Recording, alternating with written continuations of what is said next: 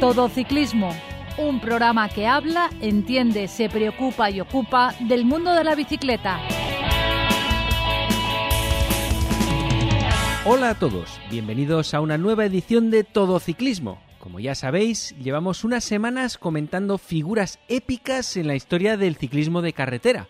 Hemos hablado de los mejores bajadores, los mejores contrarrelojistas y, cómo no, los mejores escaladores que son tantos que hemos tenido que dividirlo en varios programas. Pero hoy nos queda una especialidad que muchos ya habréis adivinado, los mejores sprinter. Eso sí, antes vamos a escuchar a Jaime Pérez con las noticias de la comunidad. La comunidad valenciana entra en lo que se ha dominado fase 3 avanzada, aunque finalmente las actividades de naturaleza y práctica deportiva al aire libre como senderismo, montañismo, escalada o ciclismo se podrán practicar libremente dentro del territorio de la Comunidad Valenciana en la fase 3 de la desescalada en grupos de hasta 30 personas y no 50 personas. La segunda noticia es que el conseller de Política Territorial, Obras Públicas y Movilidad, Arcadio España, ha presentado a los ayuntamientos de más de 20.000 habitantes de Castellón la estrategia de movilidad de la provincia, ha subrayado la racionalización del uso del vehículo privado y sobre todo la apuesta por la bicicleta como garantía de sostenibilidad. Y para acabar, decir que una plataforma de viajes ciclistas en España oferta recorrer el Mediterráneo a golpe de pedal. Villar es el punto de partida del viaje que recorre las provincias de Alicante y Valencia con seis etapas, algo más de 400 kilómetros y 5.500 metros de desnivel, y tiene como punto final la ciudad de Valencia. Automovilista. El claxon está bien si se usa como aviso, pero nunca para molestar. Ciclista. Usa siempre el casco que debe estar homologado y asegúrate de su correcta colocación. No te olvides visitar nuestra web todociclismoradio.com. Bueno, y tras estas noticias de Jaime, eh, vamos a ver eh, quiénes estamos hoy. Hoy parece que estamos menos de los habituales, pero aún así Pepe Villena, muy buenas. Muy buenas tardes, un saludo a todos. Ignacio, muy buenas, te veo por ahí perfectamente. Buenas tardes, un saludo a todos. y don Vicente Azuara, ¿qué tal estás? ¿Qué tal, estás? Muy bien, muy bien. bueno, el tema de esta semana ya sabéis que son los sprinters.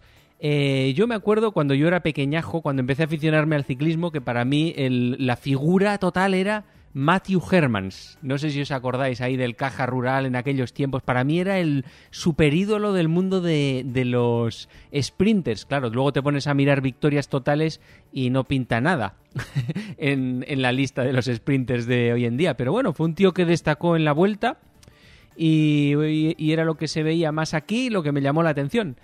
Pero Ignacio, tú sí que nos vas a contar las verdaderas figuras del mundo de los sprinters, ¿no? Bueno, eso, eso vamos a intentar.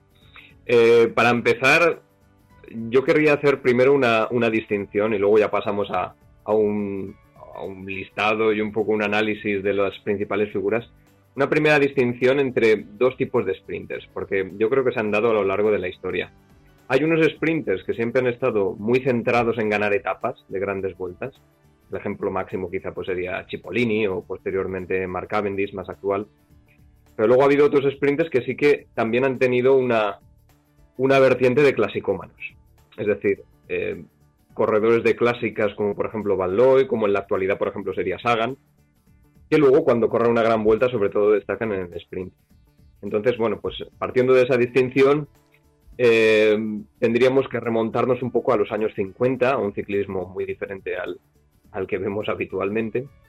Y ahí sobre todo, para empezar con un ciclista patrio con un ciclista español catalán. Eh, vamos a hablar de Miguel Poblet. Miguel Poblet fue un ciclista completamente atípico para lo que era el ciclismo de la época, eh, sobre todo en España.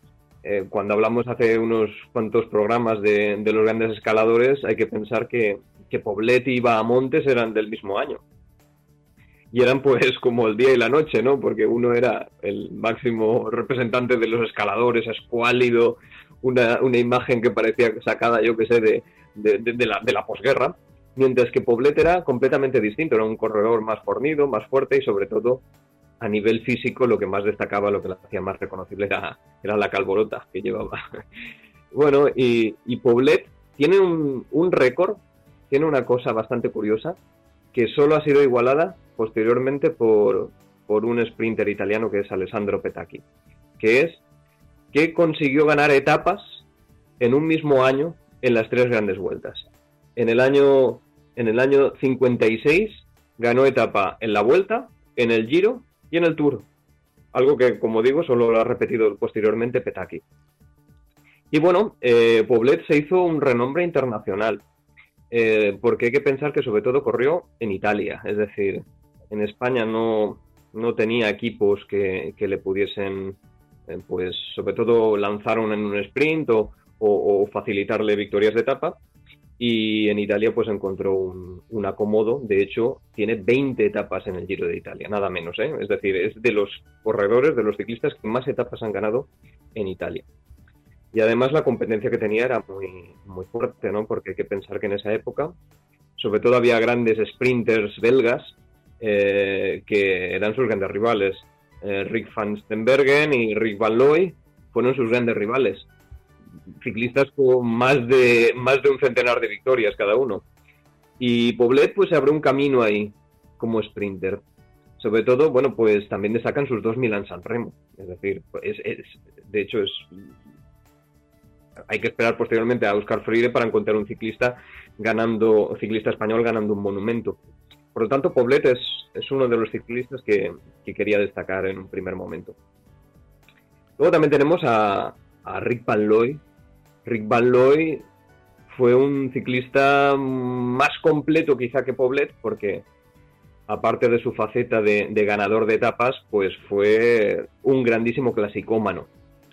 Rick Van Looy fue el primero en ganar los cinco monumentos, la Milán San Remo, el Tour de Flandes, la París Roubaix, la Lieja Bastogne y, el Giro de Lombardía. Ganó además dos veces el Mundial. Era un ciclista muy completo, sobre todo también se, defendía en montaña, es decir, no era solamente un, un, sprinter. Y lo que es más recordado de este Balloy es cómo trataba a sus gregarios, porque precisamente no los trataba muy allá, es decir, era como una especie de tirano. Él eh, también corrió para equipos italianos, en esa época el ciclismo italiano, las marcas italianas eran las que patrocinaban a los grandes equipos. A él le patrocinaba la marca Faema, que era una marca de cafeteras, y bueno, él impuso un modelo de equipo que luego es el que se ha acabado extendiendo más, que es el de un líder, claro, y todos los demás trabajando para ese líder. Eso en su época no era tan común. Y Valloy fue el primero que lo puso en marcha. A sus gregarios le llamaban la Guardia Roja por ese por, la indumentaria del mayor del Faima, que era de color rojo. Y bueno, eh, su, su, la tiranía que ejercía sobre el equipo era tan fuerte que eh, en un mundial, en el mundial del año 63, pues tuvo un problema muy, muy grave, un problema interno. En ese caso, en la selección belga, en el mundial. Ese mundial se disputaba en casa, lo disputaban los belgas en casa, en Ronse. Y ahí, bueno, pues había parte de la selección belga que no quería tirar para el sprint para Van y hay fotografías de ese, de ese sprint, y algún vídeo que se puede ver en YouTube, en el que se ve que el sprint no fue muy, no fue muy regular, ¿no? por decirlo así, no fue muy limpio. Y sobre todo el sprint se dirimió entre dos belgas, el propio Valoy y uno de los supuestamente gregarios suyos, que empezó a lanzar el sprint y en determinado momento se vio que iba en cabeza y pasó primero, Benoni Beheit. La fotografía muestra sobre todo a Valoy eh, apoyándose, apoyando una mano o el brazo sobre la espalda de Bezeit, un poco intentando apartarlo, porque fue un sprint bastante, bastante sucio. Y bueno, pero el mundial se lo llevó, el arco iris se lo llevó Bezeit. ¿Qué es lo que hizo Valdoy después? Pues dentro de lo que era el pelotón belga, dentro de lo que era también el pelotón italiano, obligó a casi todos los ciclistas a que retiraran la palabra a Bezeit y Bezeit se tuvo que retirar dos o tres años después eh, completamente, diríamos, aislado en el pelotón por culpa de esa llamada traición de Ronse. Es decir, los ciclistas a veces, y sobre todo en este caso Van que era muy, tenía mucho, mucho mando, pues podían ejercer este tipo de, represalias. Y bueno, Bueno, Baloy hay que recordar también que eh, cosechó a lo largo de su trayectoria profesional, además de, todas las victorias que tú has comentado, eh, cosechó más de 300 victorias. Que, bueno, yo ahora mismo no recuerdo a ningún otro corredor profesional con un número de victorias tan relevante. No sé si vosotros recordáis alguno Creo que Eddie Merckx me parece que tiene alguna más. Me parece que Eddie Merckx, si cuentas criteriums y carreras de estas, creo que le supera. Pero el segundo es el segundo es Van ¿eh? el segundo es Van Y, el tercero es del que íbamos a hablar. El tercero o cuarto por ahí estará muy cerca es Freddy Martens, que fue otro ciclista en la transición de los 70 a los 80. Eh, fue un ciclista también bastante, un personaje, por decirlo así. Eh, se le consideró durante un tiempo que iba a ser el sucesor de Merckx, sobre todo por número de victorias, pero no era un ciclista completo, era sobre todo un sprinter que también se defendía muy bien en contrarreloj, eso sí, pero en montaña nada. Y Freddy Martens luego pues tuvo una vida bastante tormentosa, eh, se metió en muchos temas de dopaje, eh, luego también reconoció que le daba bastante al codo, empinaba bastante el codo y por eso tuvo bastantes problemas. Tuvo años prácticamente en blanco, pero tiene eh, dos o tres años en los que realmente arrasaba. En vuelta, en gran vuelta que disputaba, gran vuelta en la que se llevaba pues un, buen carro de, victorias. De hecho, tiene el récord de más victorias de etapa en una edición de gran vuelta. Mm, en concreto fue en la, en la Vuelta a España de 1977 en la que se llevó nada menos que 13 victorias de etapa. Un récord que me parece que nadie lo va a batir. ¿De 21 o cuántas? y, según, eh, y según he leído también, en el año 77 se llevó, se llevó la Vuelta a España. Sí, sí, se la acabó llevando. al final ya ganó tantas que, bueno, al final pues, tuvo que llevar. También hay que pensar que en esa época la Vuelta tenía poca montaña, ¿eh? tenía muy poca montaña. Y tenía un equipazo también, el Flandria, que, que le dejaba las cosas bastante, bastante, bastante limpias en el sentido en que las etapas llanas pues siempre hacía abanicos, siempre intentaba cortar a los escaladores y los escaladores llegaron a la montaña, que había poquito, como digo, con una diferencia ya que no podían recuperar. Y bueno, este también, como digo, corren muchas leyendas urbanas sobre su, sobre su vida, sobre todo en Italia, en un giro en el que se llevó siete etapas también, su única participación. Se dice que tuvo pues algún algún escarceo con alguna de las estrellas del cine italianas de la época, como por ejemplo Ornella Muti, eso se dice, ¿eh? ahí ya, ya eh, no, no, se puede saber, ¿no? Pero eh, ya digo, tuvo una trayectoria muy fulgurante porque duró muy poco tiempo y luego, sobre todo ya en los 80, fue pasando por equipos belgas muy malos, de casi amateurs, simplemente para pagar deudas y siguió corriendo hasta el 87 o por ahí, pero ya es que prácticamente sin victorias e incluso si se buscan fotografías suyas de esos últimos años, pues ya eh, se le notaba en el cuerpo que ya no era un ciclista ni, ni que se cuidase ni que entrenase porque estaba, diríamos, tirando a, a gordo. bueno, pues ese fue Freddy Martens. Luego, este seguro que os acordaréis porque este fue no tanto por victorias, sino sobre todo por su carácter exótico y por su, por su apariencia. Gianmolidin Abduyaparo, el ciclista uzbeco, muy curioso porque fue llegó con una generación de ciclistas soviéticos que pasaron al ciclismo profesional, con otros como Gurumov, como, este otro, como Konishev, como Chimil, y con ellos llegó Abduyaparov. Eh, ciclista uzbeco, pues tenía unas características físicas bastante curiosas, sobre todo por cómo, cómo afrontaba los sprints. Era un sprint muy era un sprinter muy, peligroso, daba una apariencia de que muy desestabilizadora, movía muchísimo la bicicleta, la cimbreaba de un lado para otro, no sabía tampoco mantener una trayectoria recta en un sprint y a veces no solo daba la impresión de que ponía en peligro a los demás sprinters, sino a veces incluso a sí mismo. Tanto es así que hay una imagen que, se recuerda mucho en un sprint de, en los Campos Elíseos, en el Tour, creo que no sé si es el 91 o el 92, en el que las eh, las vallas tenían como una especie de, base eh, de cemento y, él, pues moviendo la bicicleta de un lado para otro, se fue él solo hacia las vallas y se comió uno de estos, una de estas bases y era la última etapa, claro. Llevaba el maillot verde y si mal no recuerdo, tuvo que pasar la última línea de meta con la bici arrastrándola y él pues de cualquier manera porque no porque no pudo acabar, pero por su propia forma de correr.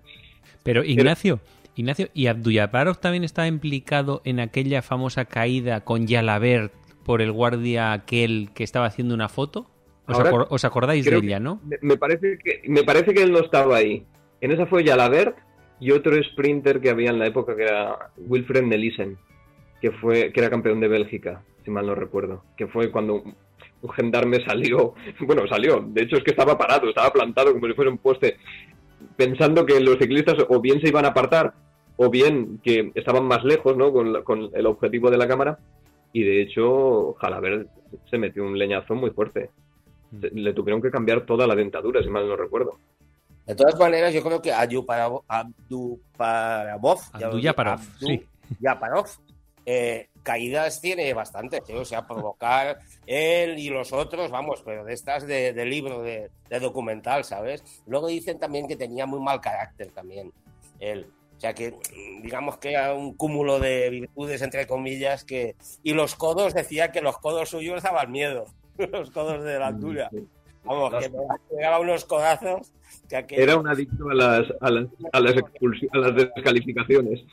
Sí, sí, Le sí. desca- Pero lo que le daba descalificaron miedo- varias veces. cuando cogían el, el- la cámara de meta, que sabéis que, claro, tiene un teleobjetivo, entonces os va enfocando, ¿no? Desde cuando llega medio 500 metros, 400 metros, y cuando veías el final, o sea, los bamboleos que pegaba la bicicleta, digo, es que este tío, o sea, además parece ser que eso tampoco debe ser lo más eficaz desde el punto de vista de rendimiento energético, porque eso debe perder muchísima potencia, esos bamboleos que pegaba, que iba 30 grados izquierda y derecha, ¿no? Con lo cual ocupaba el carril de dos, o sea, normalmente uno cogía de dos, ¿no? Eso te iba a decir, Vicente, es que lo que yo no sé si eso lo hacía simplemente por una manera, por su forma de sprintar, o porque además lo que hacía era ocupar más espacio. Y lo que también es cierto es que todos los contrincantes a Abduyaparov le tenían un respeto, pánico, un pánico. respeto tremendo, auténtico pánico. Entonces Claro. cuando lo, lo veían a él que iba progresando y ya cuando llegaban a meta, es que, bueno, no digo que se apartaban, pero sí que le dejaban un espacio que a otros en absoluto. Hmm. Sí, sí, Por sí. lo cual, y yo no sé eh, a él cómo encuadrarlo, si dentro de, de, en fin, porque ha sido un sprint, por supuesto, muy importante, pero eh, esas victorias que ha tenido, también eh, si hubieran sido todas las llegadas, va- vamos a decir, en buena lid, aunque... En calles separadas, si ¿verdad, Pepe? En calles es porque separadas. estaba dentro de la normativa UCI, digo yo. Entonces, eh, no hay que quitarle mérito a todos los triunfos que ha conseguido, pero sí es cierto que intimidaba bastante a los, eh, a los, bueno, a los sprinters de la época, ¿no? Pero Sí. Ignacio, no sé si vas a comentar que Abduyaparov además es de, junto con Eddie Mercy y Alaver, uno de los tres que ha ganado el maillot de, de la regularidad en las tres grandes y que se retiró en el 97 porque lo retiraron al dar positivo en la segunda etapa del Tour y ya no volvió. Se lo suspendieron por un año y ya no volvió. Eso iba a comentar, sí, precisamente es de los pocos que consiguió ese, ese, ese registro ¿no? de las tres regularidades en las tres, en las tres grandes vueltas. Y un poco coincidiendo con la época de Abdullaparov, comienza también el reinado extensísimo, porque también fue muy, muy largo, este sí que tuvo una carrera muy larga, de Mario Cipollini, el que es por muchos considerado como el, el máximo sprinter, el, número uno en el sprint eh, a nivel histórico. Bueno, Mario Cipollini da para hacer casi un, un monográfico solo, solo con contar sus aventuras amorosas da para ocupar tres o cuatro programas. ¿No han hecho Pero una bueno, película? ¿De él no habrán hecho ninguna película en Italia? Pues no lo sé, no- creo que no. Al menos, digamos que quizá alguna para adultos. Pero no. Me llamaban Il Bello, Il Bello. Pero bueno, tiene, tiene un récord de victorias en el Giro de Italia. El Giro, en el Giro, en Italia, en esos años, Cipollini y Pantani eran los reyes, ¿no? Por decirlo así. Tiene 42 victorias del Giro de Italia. Se dice pronto, es, es como ganar dos giros, eh, eh, ganando todas las etapas.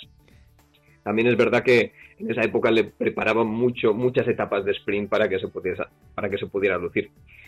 Yendo sobre todo a lo deportivo, luego si eso nos metemos en la parte más del personaje, eh, sobre todo eh, lo que destacó de Cipollini es cómo creó un, equipo que era el Mercatone 1, luego se denominó Saeco, pero eran más o menos los mismos ciclistas.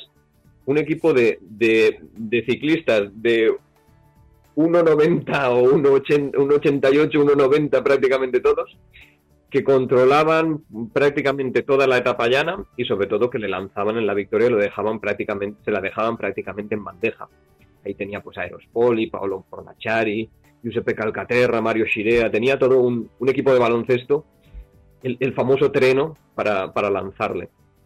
Y bueno, pues prácticamente estos, si hemos dicho antes que Abdul podía intimidar con sus movimientos y ganando espacio, Cipollini tenía, diríamos, una banda que le servía también para intimidar, porque estos ciclistas no solo, eh, no solo, no solo le guiaban y le conducían hasta el sprint, sino que también pues le protegían y, y le, en los codazos que siempre hay en los kilómetros anteriores al sprint, pues siempre le, reservaba un espacio protegido a, a, Cipollini. Lo único que luego, por ejemplo, en el Tour no sí que ganó etapas, pero creo que me parece que no acabó ninguno. Porque él siempre decía que en julio él tenía que estar en la playa. Disputaba la primera semana y luego para casa. Ganó dos etapas en el Tour. ¿Dos? 12. Ah, 12. 12. etapas en el Tour y 3 en la vuelta. Y en la, en la, vuelta sí que tuvo más mala pata, porque en la vuelta tuvo varias situaciones problemáticas. En la vuelta sacó su peor faceta. Bueno, la primera, la, en la primera vuelta que disputó en el 94, ahí tuvo una caída, bueno, una caída.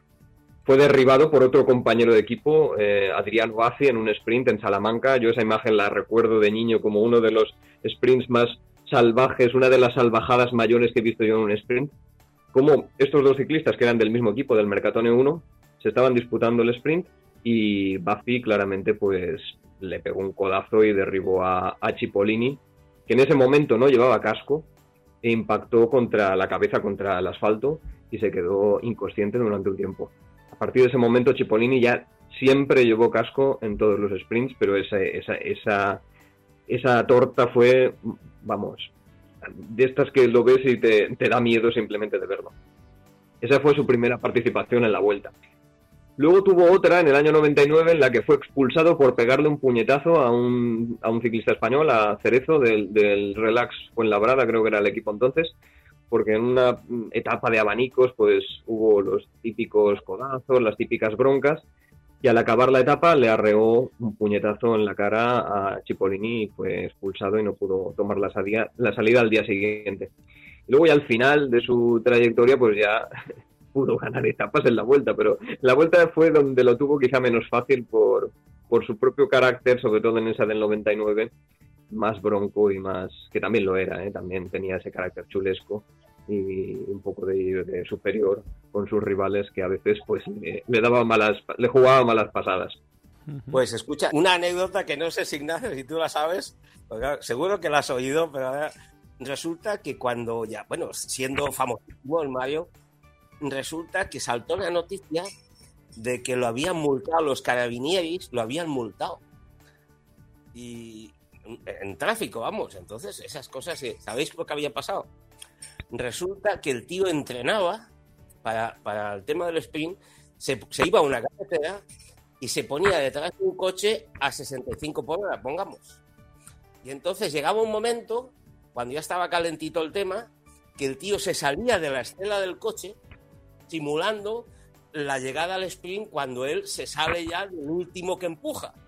Y entonces en eso el carabinieri le, le echó mano y lo multaron por eso. Pero fijaros que yo me, se me quedó grabado porque fijaros qué manera de entrenar tan bestial. O sea, porque un coche tapa mucho más que un que un, ciclista, ¿no?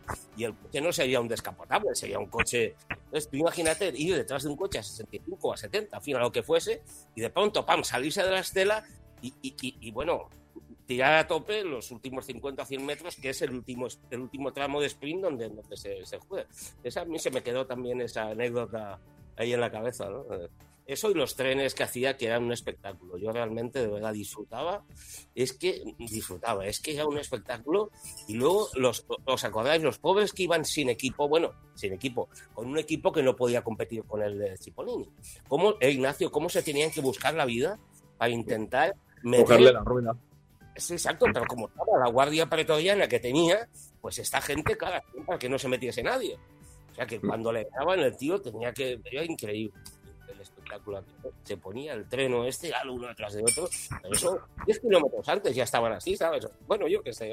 Pero- era, era el tren. Pero ¿y en, y en el Tour qué le pasaba? Porque yo tengo la impresión de que Abdullaparov le ganó más etapas a él que él a- a- al ruso, ¿no? Pues no lo sé. Yo creo que llegaba un poco siempre pasado o, que había dado todo en el Giro, porque el Giro sí que intentaba acabarlo para ganar la malla Chiclamino, pero el Tour siempre llegaba un poquito más con menos interés, menos motivación y sí que es verdad que, tuvo que esperar a que se retiraran todos estos, eh, sobre todo Abdul para poder ganar más. Y al que sí que le tenía más cogida la medida era Eric Zabel, que fue, sobre todo la segunda mitad de los 90, fue su, gran rival. Pero ya te digo, en el, en el Tour hacía una semana y se iba a su casa.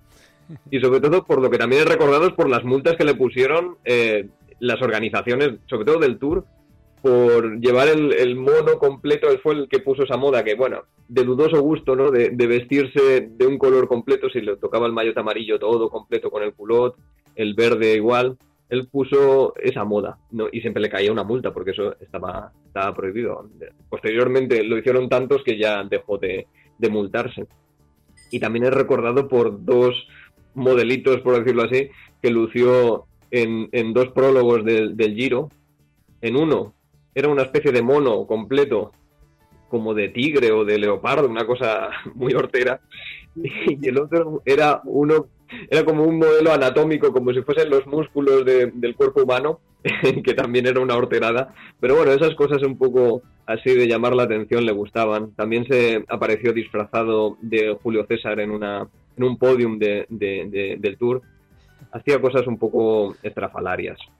Y ahora, si, si, si lo habéis visto en, en vídeos o fotografías, porque en Italia pues sigue siendo un, un personaje que lo llaman siempre al giro, siempre está como que se ha, se ha doblado, es como que no sé si eh, parece un, un personaje de estos de, de película de acción, un Sylvester Stallone o un Arnold Schwarzenegger, está como súper musculado, una cosa excesiva y que no resulta muy muy práctica tampoco para, para, para, para la práctica del ciclismo, ¿no? Porque Que ahí está.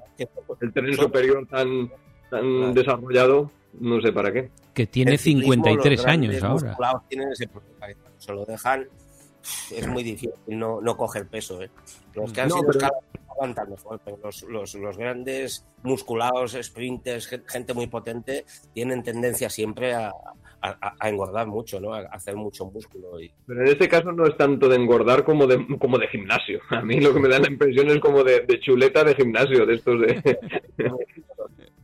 Es que, claro, el ciclismo, el músculo te lo adelgaza también, Ignacio, ¿sabes? Fíjate, eh, Indurain, hemos comentado muchas veces que cuando empezó ahí al Tour, pues pesaba así como 6 u 8 kilos más que cuando ya iba ganando. Ya pasó de 86 así a 78. Eso es todo, o sea, no quito grasa, eso es que el músculo se les va, ¿sabes? Van perdiendo músculo y al mismo tiempo intentan compensar no perdiendo demasiada potencia. Es. Es que eh, ese es un tema que, eh, claro, mm, si habéis estado vosotros presentes en algún campeonato importante de pista, cuando veis a los sprinters, eh, yo he visto algunos y cuando están calentando, y bueno, he pasado cerca de ellos cuando están calentando, y eh, es impresionante. No tiene que ver nada con el, típico ciclista de ruta de, fondo, que son, bueno, tienen eh, los, los huesecillos y el revestimiento de la piel y algo de músculo. Es que eh, los sprinters de, pista tienen una musculación estilo película. Sí, sí, Son- son la masa, son- sí, Son Hulk. tremendos. Mm. Son tremendamente salvajes la musculación que tienen. Entonces, claro, eh, eh, un sprinter de, de carretera, obviamente, no puede tener tanta musculación porque eh, tienen que acabar etapas y tienen que, que llegar a meta en un, en un tiempo eh, mínimo exigido. Pero lo que sí es cierto es que eh, el componente muscular de un sprinter, verlo al natural llama bastante la atención respecto al resto de, de- de compañeros. Uno cuando están disputando una gran vuelta, ¿no? Es impresionante. Sí. Yo recuerdo, por ejemplo, tengo una, una imagen de, de estar con, con- ¿cómo se llama? Con, uy, con Valverde, con Contador y con, y con el catalán, ¿cómo se llama? Y con Purito.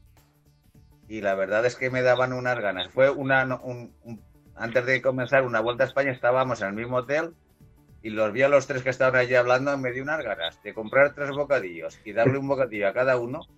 Estaban famélicos. Es decir, bueno, a mí siempre me han comentado que un ciclista profesional en forma, en perfecta, en perfecta forma, médicamente es un enfermo. Sí, sí, sí. Es decir, que es- estas cosas así, y luego cuando los ves, cuando los ves realmente, eh, porque era el día anterior a empezar la Vuelta a España, es que los ves y están famélicos perdidos, ¿eh? Pero bueno, Bueno, y si, ¿Os acordáis la, la- la foto esa tan famosa que hubo del Chris Froome eh, cuando ya había ganado, no sé si a un tour, supongo que sí, en el cual levantaba los brazos y entonces le veías el- en lo que es el brazo y parecía que había salido de un campo de concentración alemán. O sea, es que no se le veía el hueso, entre largo que lo tiene y delgado que estaba, digo, Dios mío, es que parece, de verdad, ¿eh? es que no se le veía el músculo, era, era prácticamente una cosa, claro. Ahí está el peso también, y ese peso Claro. lo optimizan, lo optimizan para, para, para- para ganar el medio kilito o lo que sea, ¿no? Es increíble, de verdad, ¿eh? famélico, famélico, lo que dice Pepe. ¿eh? Totalmente. Y, y volviendo a Mario Cipollini, ya sabéis que lo que decís era un personaje de la leche, llegó incluso a posar desnudo para su marca de bicis o a decir frases como eh, si no fuera ciclista sería actor porno o me gustaría morir en una orgía y similares. Y no sé si Ignacio tiene alguna más de Cipollini o pasas al siguiente. Bueno, yo creo que ya con eso lo hemos dicho todo, ¿no? Uno de sus, uno de sus amigos íntimos, ya simplemente con esa anotación, uno de sus amigos íntimos es Rocco Siffredi, que es un actor, conocido actor no italiano, así que bueno, con eso ya está todo dicho sobre, ese tema. Y bueno, sobre todo en, en esos años 90, a finales, eh, uno de sus grandes rivales fue Eric Zabel. Eric Zabel fue un, un sprinter que también tuvo un equipo bastante, bastante potente, que era el Telecom, pero lo que pasa es que el Telecom tenía que dividirse entre el apoyo a los líderes a las grandes vueltas, a Ulrich, a Ries y a Ulrich, y, y siempre le dejaban algún gregario, algún lanzador a Zabel. Zabel tiene, o tenía, el récord de, de verdes en el Tour de Francia, tenía seis, que ha sido superado por Peter Sagan. En el año pasado, sí, el año pasado fue superado por Peter Sagan. Y bueno, de Eric Zabel sobre todo tuvo, no era tan ganador quizá como Cipollini, sí que era más regular, sí que subía mejor, por lo tanto sí que podía sprintar en esas eh, en esos sprints intermedios del Tour que a veces colocan pues después de un puerto, sí que tenía más facilidad y sí que se centraba sobre todo en eso, en conseguir el maillot verde. Y, pero le salió diríamos, una mosca, una mosca cojonera que era un español, Oscar Freire, que es uno de los, si hablábamos antes de Poblet como el gran sprinter español, el segundo gran sprinter español, superando a Poblet, pues fue Oscar Freire. Oscar Freire tuvo menos victorias, no era un corredor de ganar cinco etapas o tres etapas en una gran vuelta, iba ganando cositas sueltas, pero sobre todo están sus tres mundiales y sus tres Milan San Remo como para atestiguar que era un ciclista, sobre todo en el sprint, fundamental.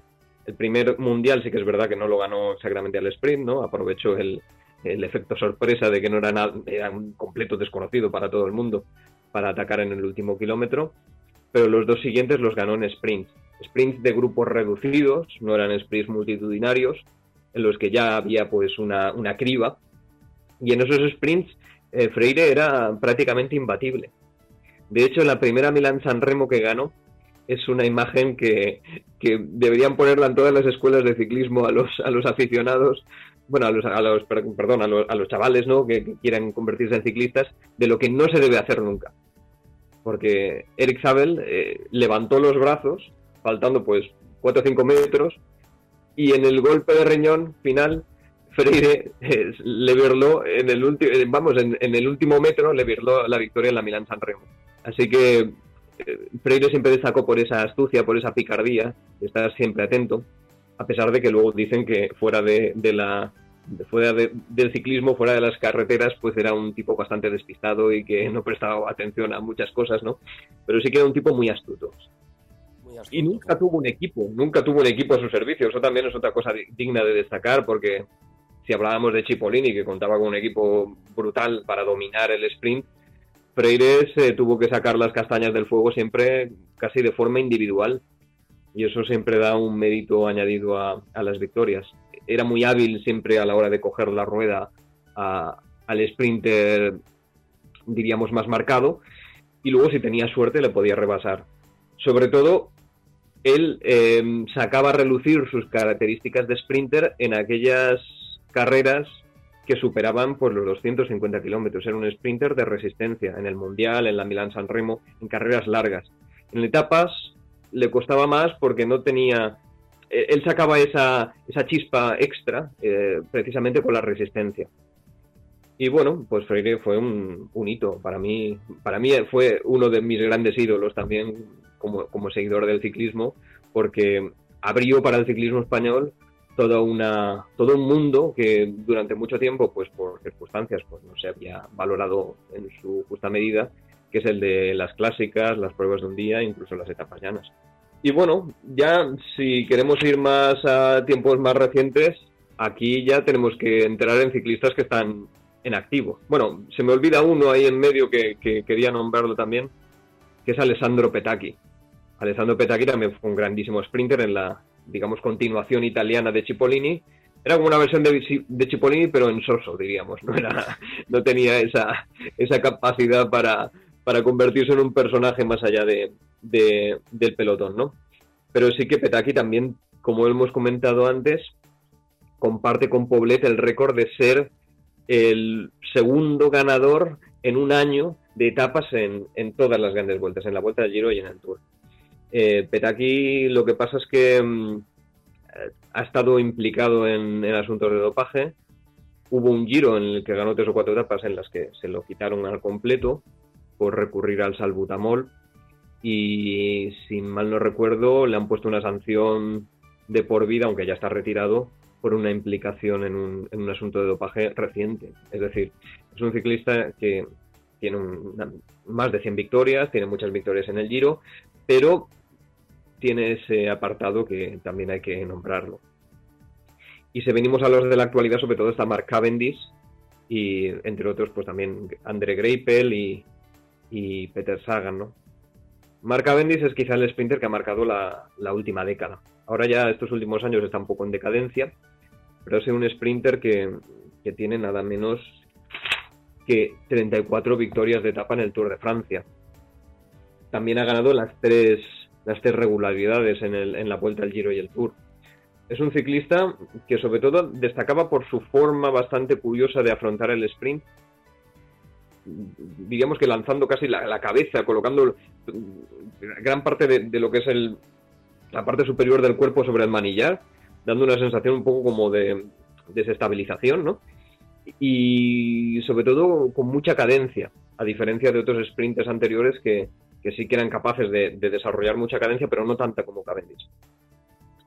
Y también es un poco recordado por porque también ha tenido bastantes ha, protagonizado bastantes irregularidades en algunos sprints, eh, derribando a rivales. De hecho, por ejemplo, en, el, Tour de Francia del 2014, que empezaba en, Gran Bretaña, la primera etapa, si mal no recuerdo, tuvo un encontronazo con, Simon Gerrans y se fueron los dos al suelo y él que pensaba que iba a ganar más etapas en, Gran Bretaña, pues fue, se fue para casa el primer día. Y también, bueno, en un caso también fue derribado por Peter Sagan.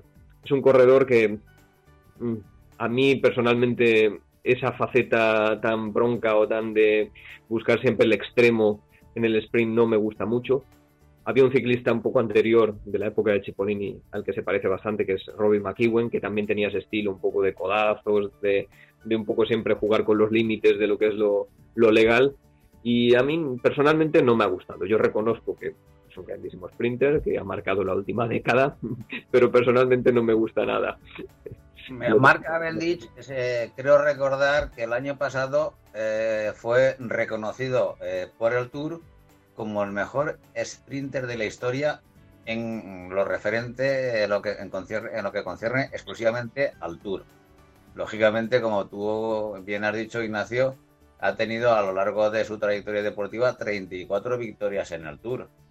Y creo recordar que fue el año pasado cuando le hicieron ese reconocimiento oficial allí. Sí, él, él, él, sobre todo lo que ha destacado es que en cada tour se ha llevado cuatro o cinco etapas, tres, cuatro o cinco etapas.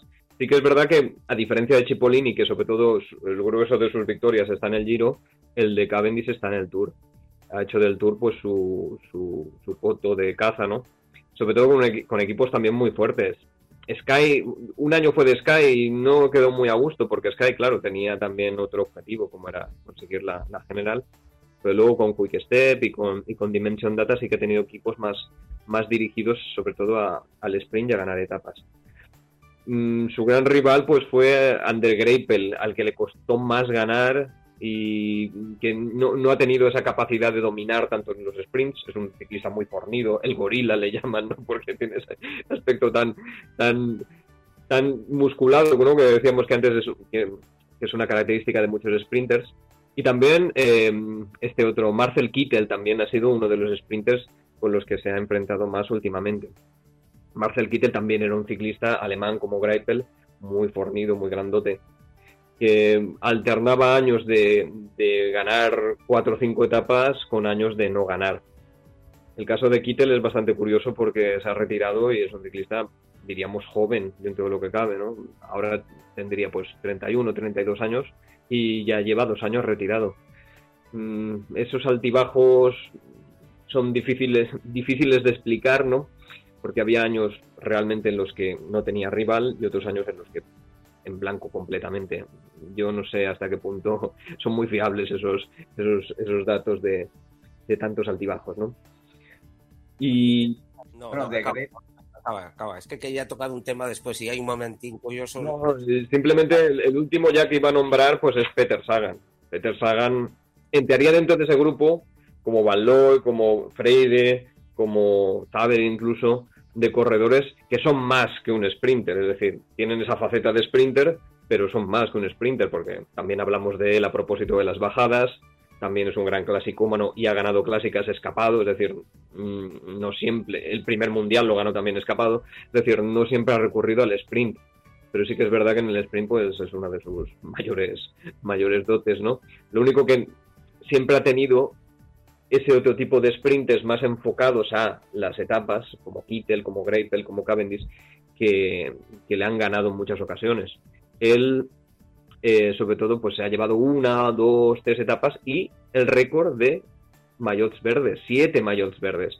Que eso parece una tontería, pero ganar un maillot verde supone mucho desgaste, porque ya sabéis que, que en el Tour acostumbran a poner los sprints intermedios, eh, pues muchas, en muchas etapas de montaña hay, claro, y lo, lo, colocan no al principio, sino pasado el primer puerto, pasado el segundo, y entonces se tiene que escapar, tiene que tiene que colocarse bien. Es decir, supone un desgaste físico, mental muy grande. Y Sagan, pues, sobre todo en eso se ha especializado. No ha tenido rival porque quizá dentro de estos sprinters es el que mejor sube de todos ellos. Y el que mejor baja también, ¿no? Como hablamos. Bueno, yo, yo, eh, eh. caía de Peter Sagan, bueno, Paco sabe que cuando íbamos por ahí, que para mí ha sido siempre un tío que me he fijado mucho de él, vamos, que es, eh, digamos, muy... ¿Cómo te digo? Espera, perdonadme con esto yo. ¿Me oís? Sí, sí, te oímos, te oímos, Vicente. No, es que me estaban llamando. Que, lo habilidoso que es el Peter Saga. O sea, ha sido famoso por sus vídeos en YouTube, lo habilidoso que es, que entre otras cosas le sirve también para ser un gran bajador, un gran... Pero efectivamente hay vídeos de esos tremendos, como ir a toda velocidad y subirse encima de un coche, pegar el salto del capó y, y, acabar en el techo del coche y frenar y no caerse. O sea, barbaridades de estas, tío, con un, un dominio de, de la bicicleta increíble. ¿eh? Es un hombre espectáculo, un espectáculo. Totalmente. Pues si queréis un segundito, eh, nada, acabo enseguida, pero es que el tema de. A mí siempre me interesa mucho, ya lo sabéis, el tema de la técnica. Y en este caso es, supongo que os lo habéis preguntado vosotros alguna vez, cómo unos ciclistas, después de una etapa de 200 kilómetros, de haberse hecho no sé cuántos kilómetros, de llegar prácticamente agotados, son capaces de hacerte un sprint en el cual se meten ahí 800, 900 vatios ¿eh? como tienen el cuerpo. Son cosas que yo realmente, mm, a veces, porque claro, eso hacerlo en, otro tipo, pero en un tour que llevas muchas etapas, lo cansado que estás, bueno, pues llegan a los sprints y los ves que parece que vayan, que los, acaban de salir del hotel, como quien dice. Entonces, el secreto, poco lo sabéis, pero bueno, es bueno recordarlo, es la capacidad que tienen algunos de mm, eh, durante 15, 20 segundos, no más, almacenar una cantidad de lactato impresionante. Es decir, ellos están corriendo ese último sprint, cuando salía Hipolini detrás del coche para llegar a meta, entonces se meten a pulsaciones super máximas y en una fase anaeróbica 100%, es decir, prácticamente están consumiendo todo lo que tienen, pero, o sea, sin eliminar el lactato prácticamente nada, acumulándolo todo, ¿no? Entonces, esos segundos son la clave de los sprinters. O sea, el, cuando dicen, este tiene más punta de velocidad que otro, pues esa punta de velocidad se nota en la capacidad que tienen de, de, de, estar 15 20 segundos a tope. Después se dicen, es que ha salido demasiado pronto. Un tío sale demasiado pronto, si sale 10 segundos antes, lo cazan, porque no puede. O sea, tienen que, eh, digamos, ajustar al máximo el tiempo que son capaces de ir a esa máxima potencia y a esa máxima rendimiento anaeróbico. Una cosa a mí realmente es, muy curioso esto. Yo siempre me lo pregunto. De hecho, Vicente, en, eh, así como datos estadísticos, eh, por ejemplo, en 2017, en un, en un, dato que estuve mirando, el sprint más rápido fue de Peter Sagan, eh, que lo hizo a una velocidad media de 70 kilómetros por hora durante 18 segundos, con una velocidad punta de 76 y una potencia media de 1220 vatios, que llegó a un pico de 1417 más o menos. O sea, una pasada, una pasada. Y sobre esa lista que ha estado diciendo Ignacio, a mí me gustaría, a lo mejor ahí, no sé si meterlo como sprinter, como eh, figura que parecía que iba a salir sprinter pero que no llegó a tanto, como Tom Bonnen, por ejemplo. Y luego también el pack de tres, que yo los considero casi el mismo tipo de ciclista, que empezaron de sprinter pero se transformaron en algo más, que son Valverde, Sin Kelly y Jalabert, que más o menos se podría decir que son unos tíos muy muy parecidos. Y, son unos super sprinters igualmente, ¿no? Y con muchas victorias. Tom Bonen, Tom Bonen entraría también dentro de ese grupo que comentaba yo de sprinters que son más que sprinters, ¿no? En el Tour era sprinter, pero luego en las clásicas mm, sí que pues llegaban grupitos de dos, tres, o a veces en solitario. Un corredor de una potencia brutal. Cuando en, las París Roubaix se escapaba, parecía que iba a destrozar o la bici o los adoquines. No algo no iba a salir entero de, esos ataques. Y, y, lo que comentabas de esos ciclistas que comenzaron como sprinters, pues sí que, y que luego evolucionaron a otra cosa, yo estoy plenamente de acuerdo con esos tres, ¿no? Porque eran tres ciclistas que muy buenos, siempre fueron, siempre han, conservado esa punta de velocidad. Valverde la ha conservado, pero Valverde ha llegado a ganar sprints masivos. Eh, y cuando empezó, más todavía. Yo recuerdo la, primera victoria que tengo así un poco en la cabeza de Valverde fue en, en, Valira, en una, en una Vuelta a España, en la que iba pues siempre haciendo la goma, siempre unos metros por detrás, detrás, del grupo cabecero y que en el último kilómetro se marcó un sprint, los pasó a todos y ganó la etapa y ya era como para decir, este tío es más que un sprinter, es otra cosa. Y Jalabert sí que tuvo esa... Jalabert sí que tuvo un momento, digamos, de cambio claro, que fue la caída que hemos comentado antes en el, en el Tour de Francia. Después de, de esa caída dejó los sprints masivos era su especialidad hasta ese momento, y ya evolucionó a un ciclista de, clásicas, de grandes vueltas, siempre con más dificultad para ganar una gran vuelta, pero siempre ahí, siempre en los puestos delanteros.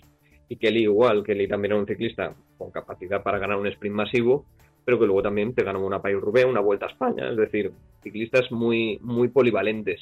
Eh, ¿Qué opináis? Eh, he estado mm, viendo en redes ahora mismo eh, y hay mucho, vamos a decir, colombiano que está diciendo que eh, vamos a que no terminan de reconocer a Gaviria como uno de los grandes sprinters del momento.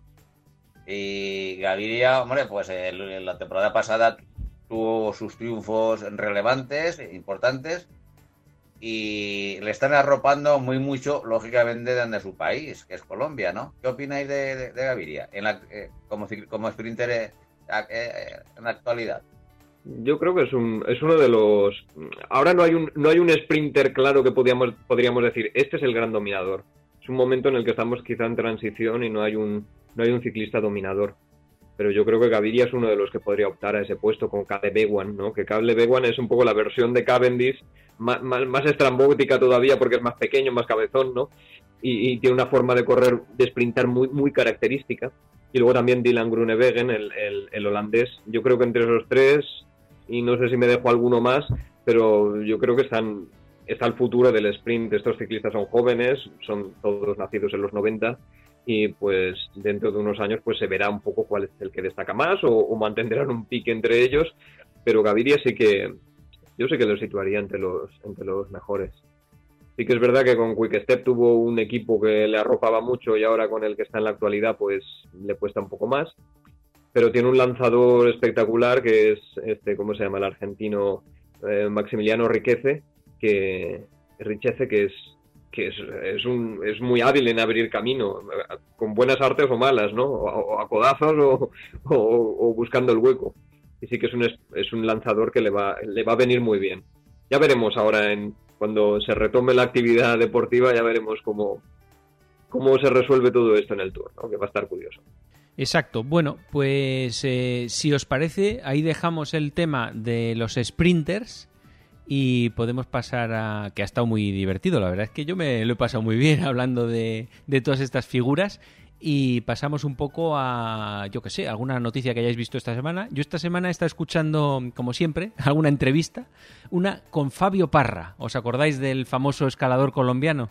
en la que estaba un poco destapando cosas sobre el tour famoso en el que él quedó tercero, Perico ganó, Perico dio positivo, el segundo, que ¿cómo se llamaba este hombre, Ignacio? El que quedó segundo. En... Steven Rocks. Steven Rooks, exactamente. Él también eh, dijo que había estado tomándose sustancias dopantes en ese tour. Y entonces estaba el Fabio Parra y un poco, bueno, lo pasado, lo pasado está. Pero podía haber sido yo el que ganase. Eso, eso es lo que está escuchando esta semana. Está entretenido el, hombre. ¿Qué tenéis por ahí vosotros? De, el tema, volviendo un poquito a la noticia que dices, eh, Paco, lógicamente, ¿quién, ¿a no le gustaría tener en su historial deportiva un Tour, un tour de Francia? Y, lógicamente el Tour de Perico, pues bueno, recordamos todos cómo fue, hasta que al final Luis Puig tuvo que poner orden en, en el tema y aclarar que, en fin, que era una cosa que se había tomado Perico Delgado, donde dentro de los medicamentos prohibidos por la UCI no estaba estaban prohibidos por dentro del, Comité Olímpico Internacional, pero no dentro de la UCI. Entonces, como era eh, el Tour es una competición organizada según normativa UCI, no tenía por qué quitarle ese, ese triunfo a Perico Delgado. Y lógicamente, pues bueno, pues ahí está eh, el colombiano que pues anhela o hubiera anhelado pues tener en su historial eh, una victoria en el Tour de Francia, que eso, bueno, encumbra a cualquier ciclista, ¿no? Obviamente. Cambiando un poco de tercio, eh, esta semana se habla mucho del futuro de Chris Froome, porque parece ser que no ha, no ha renovado con su actual equipo, Alineos, y eh, se habla de que hay un equipo detrás de él, que es el Israel, donde posiblemente pueda recalar la temporada próxima. Eh, recordemos que el, Ineos ahora mismo tiene muchos cabezas de serie, grandes favoritos para ganar el Tour eh, están en la, dentro de la plantilla del Ineos, lo que significa también que, eh, que Chris Froome tiene los enemigos dentro de casa, ¿no? Y yo supongo que él estará valorando muy mucho eh, cuando um, él va a participar en una grande, pues si está todo el equipo con él, o el equipo se está planteando si arropar eh, a él o al, al, de turno, porque tiene varios, varios de, en nómina, lineos que puede ganar el turno. Entonces yo creo que esta es una noticia importante para la temporada próxima. Luego en, cicloturismo, eh, pues parece ser que se mantiene la marcha de Miguel Indurain, que está prevista para el 18 de julio. Esto es una, gran noticia, eh, que se empiecen a celebrar ya pues, eh, estas marchas cicloturistas a nivel nacional y donde las medidas que van a tomar la organización es que van a eliminar los actos protocolarios y limitará el aforo también está bien. Luego también en Bélgica, eh, el 5 de julio ya comienza la competición ciclista profesional, con lo cual ya empieza pues, a abrirse eh, las eh, carreras en Europa también, que donde todos estamos con ganas de ver ciclismo en el 2020.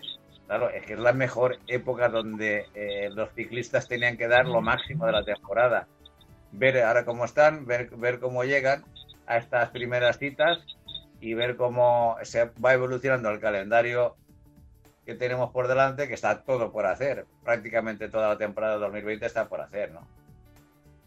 Parece ser que los entrenamientos, eh, el colombiano Egan eh, están teniendo unos registros impresionantes. Eh, los registros que le está remitiendo a, a, su, a su equipo eh, parece ser que se está saliendo, está en un estado de forma muy, muy bueno, muy bueno.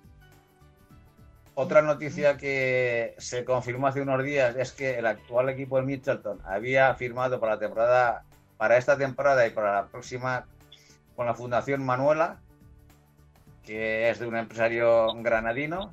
Y entonces la idea era que eh, el, el, equipo eh, Mitchelton fuera eh, con eh, fuera en, eh, con cómo se llama esto con el que, que, que fuera con que fuera un equipo español para el 2021 mm. pero cómo se llama el, el, el, documento este que necesitas no recuerdo el documento cómo se necesita. la licencia la, la licencia licencia, la licencia correcto la licencia la licencia que sería la licencia española para el 2021 mm. pero una vez que eh, tanto los responsables de Milselton como de la Fundación Manuela eh, dijeron y confirmaron eh, ese acuerdo, a los tres o cuatro días han hecho otro acuerdo por separado cada uno rompiendo el acuerdo previo, con lo cual ahora mismo los responsables de Mitchelton están en contacto con otros, con otros posibles sponsors. Eh, ¿Qué otras noticias? Bueno, pues eh, Quintana y Barguil son las grandes apuestas de la Arkea para el Tour de Francia. Eh, ahí es donde, bueno, pero Quintana en principio, vamos a ver si entre los dos se apoyan y como Quintana está eh, acostumbrado a tener muchos gallos de pelea dentro de su equipo, tener solamente a Barguil, supongo que se apañará bastante bien. Eh, y poquitas noticias más quedan en el tintero, porque lógicamente todo está por empezar. Eh, toda la gente está con unas eh, ganas locas de que empiece la competición ya firme, seria, y como digo, ver y contrastar a los grandes del pelotón en, en la época álgida de la temporada que hubiera sido esta. Vamos a ver cuando pasen las primeras citas y y ya empiecen a coger ritmo de, de, competición, a ver cómo está cada uno, en qué estado de forma están. ¿Alguna Yo creo que no, no, bueno, comentar un poco lo que, lo que habéis sacado, lo que ha sacado Pepe, sobre lo de From y Bernal, yo creo que esas dos noticias se tienen que poner en relación porque, claro, From ya el año pasado lo pasó en blanco debido a esa caída, Bernal ya se ha mostrado como una persona que puede ganar el Tour. Así que yo creo que Froome ya ha comenzado su decadencia y yo creo que lo que va a buscar pues es un contrato un contrato elevado que le permita pues la jubilación llevarse una buena jubilación, ¿no? Y, y, Bernal yo creo que es el futuro de, de Ineos. Y sobre lo que comentábamos, ¿qué más hemos dicho? Eh, hay algo que quería comentar. Bueno, se me, se me, ha ido ahora, se me ha ido el santo al cielo. Lo de la fundación, de Ignacio, creo que era de la fundación, ibas a comentar algo, yo creo. Ah, ¿no? de la fundación, exacto, de la fundación, sí, sí, es verdad. De la fundación Manuela, la verdad es que yo cuando leí la noticia me impactó, porque esto de Fundación Manuela, una, una fundación sin ánimo de lucro, que no se ha fundado todavía, que, que es decir, que, que, que se iba a fundar en octubre cómo es capaz de poner tanto dinero para mantener un equipo de los grandes como es Mitchelton. Y bueno, no, no sé, ahí no sé qué ha fallado, no sé si los australianos no miraron un poco con quién estaban llegando a un acuerdo, si fueron los de Granada los que se lanzaron a la piscina, pero bueno, al final ha quedado como una cosa interesante, curiosa, ¿no? que, que queda una anécdota y ya veremos si el ya veremos si sacan equipo, ¿no? El problema es, es eso que para una vez que parecía que había un patrocinador español, aunque de dudosa fiabilidad, ¿no? Pero que iba a crear un equipo, pues se va, se va al carajo, ¿no? Es, es problemático porque Movistar, algunos decían que en 2021 piensa, piensa dejar el equipo y de momento pues es el único equipo español en, en el World Tour. Está Caja Rural y otros en, en, categorías inferiores, pero, pero como grande está solo Movistar. Y no yo ahora mismo no veo una, una empresa capaz de, soltar el dinero aquí en España como para crear un equipo World Tour. Complicado está. Y para acabar ya, como hoy hemos estado, hemos estado hablando de, de Sprinter, una, para acabar el programa de hoy, una noticia sobre uno de los grandes sprinters que hemos hablado, de Graper, donde eh, renueva con el, su equipo, con el Israel, eh, hasta el año 2022, con lo cual estará corriendo con 39 años. Un sprinter, señores. Es que la evolución del deportista no tiene límites. Bueno, pues nos hemos quedado sin tiempo una, un programa más. Hasta aquí el programa de hoy. Yo lo he disfrutado mucho, me ha gustado mucho, la verdad. Eh, escuchar a, Vicente, a Ignacio y las aportaciones de Paco, eh, la verdad es que es un auténtico lujo. Yo lo, he disfrutado mucho, espero que todos vosotros también. Paco, nos vemos, nos escuchamos la próxima semana. Por supuesto, ya sabes lo que nos divertimos con esto, Pepe. Así es. Ignacio, nos escuchamos la próxima semana. Aquí estaremos. Don Vicente, nos vemos, nos escuchamos hasta la próxima semana. Ya sabéis, mientras tanto, pedaleando. Así es. Y a todos vosotros os esperamos el próximo programa y sobre todo, sobre todo, ser eh, felices. Síguenos en Twitter, arroba todociclismo UPV. Búscanos en Facebook, Todo Ciclismo UPV Radio. No te olvides visitar nuestra web todociclismoradio.com. Acuérdate de ponernos una reseña en iTunes.